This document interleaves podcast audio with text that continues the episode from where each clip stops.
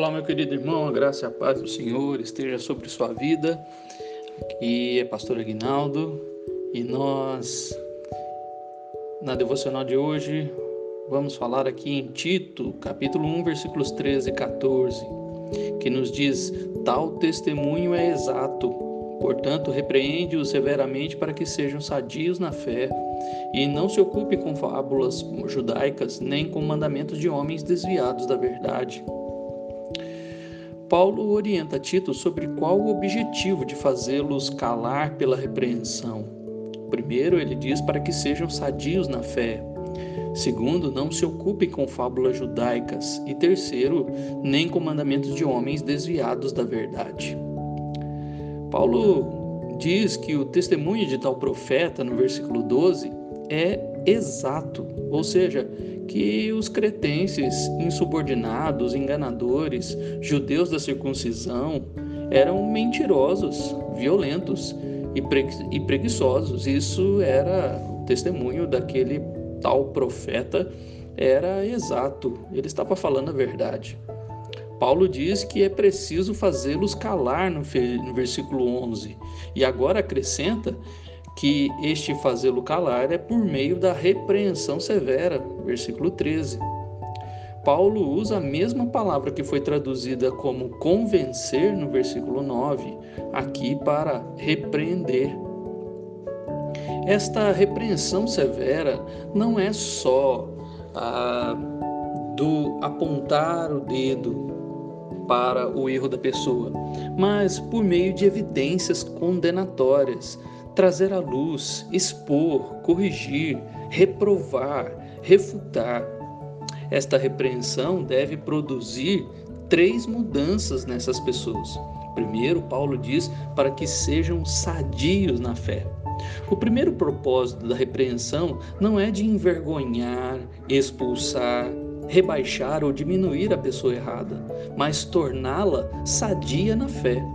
Nesse sentido, há uma possibilidade de uma fé doente. Crentes que ouvem, mas não praticam o que ouvem, se tornam doentes na fé. Ouvem a verdade pela pregação nos cultos, mas durante a semana estão sempre mentindo. Ouvem até e até falam sobre a paz com o fruto do Espírito Santo, mas estão sempre iradas e violentas ouvem sobre tomar cuidados com os desejos da carne e o mundanismo, mas estão sempre envolvidos na carnalidade quando não estão no ambiente de culto. E isto mostra que a fé destas pessoas é doente e precisa de repreensão. Não se ocupem com fábulas judaicas, é o segundo ponto que Paulo diz aqui, porque Tito deveria repreender tais pessoas. Pessoas que não se aprofundam na fé cristã normalmente são superficiais no seu estudo doutrinário e bíblico. Gostam de criar polêmicas em torno de perguntas que não levam a nada. Os fariseus, saduceus e escribas sempre estavam querendo pegar Jesus em, em perguntas fúteis e sem espiritualidade.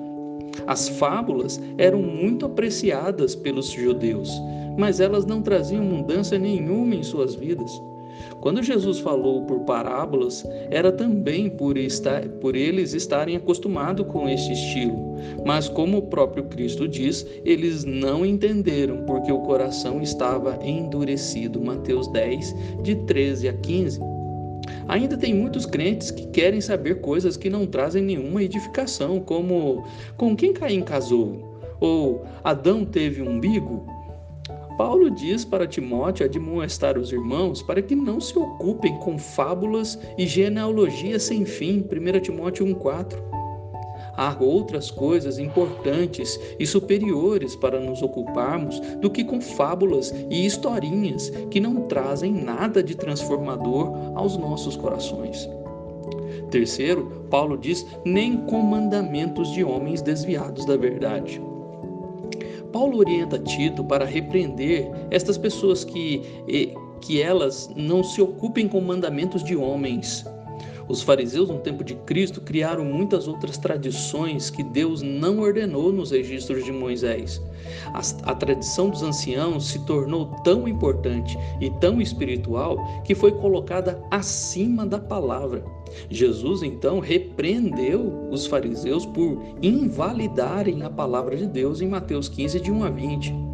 A religiosidade se tornou uma expressão negativa por causa da tradição, e até a própria tradição se tornou algo retrógrado e coisa do passado.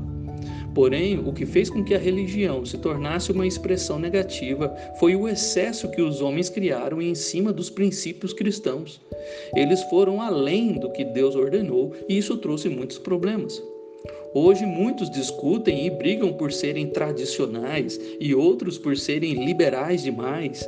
A questão está no princípio de vida que a palavra quer transformar em nós e não em práticas religiosas ou rigor ascético, como Paulo diz em Colossenses 2, de 20 a 23.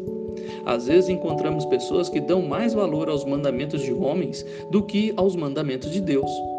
Para cada regra ou mandamento criado pelo homem, precisamos confrontar, perguntando qual o embasamento bíblico para tal prática religiosa.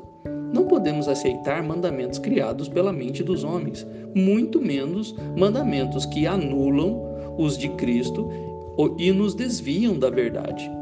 Não devemos nos ocupar com mandamentos que não são bíblicos ou que não são de Cristo. Somente a palavra nos importa. Que o Senhor, meu irmão, nos ajude com sabedoria para repreender, mas com o propósito, com o fim de transformar pessoas problemáticas em pessoas sadias na fé, pessoas que se ocupam com questões importantes da vida cristã, pessoas que amam os mandamentos de Deus e não os mandamentos do, dos homens. Que Deus te abençoe.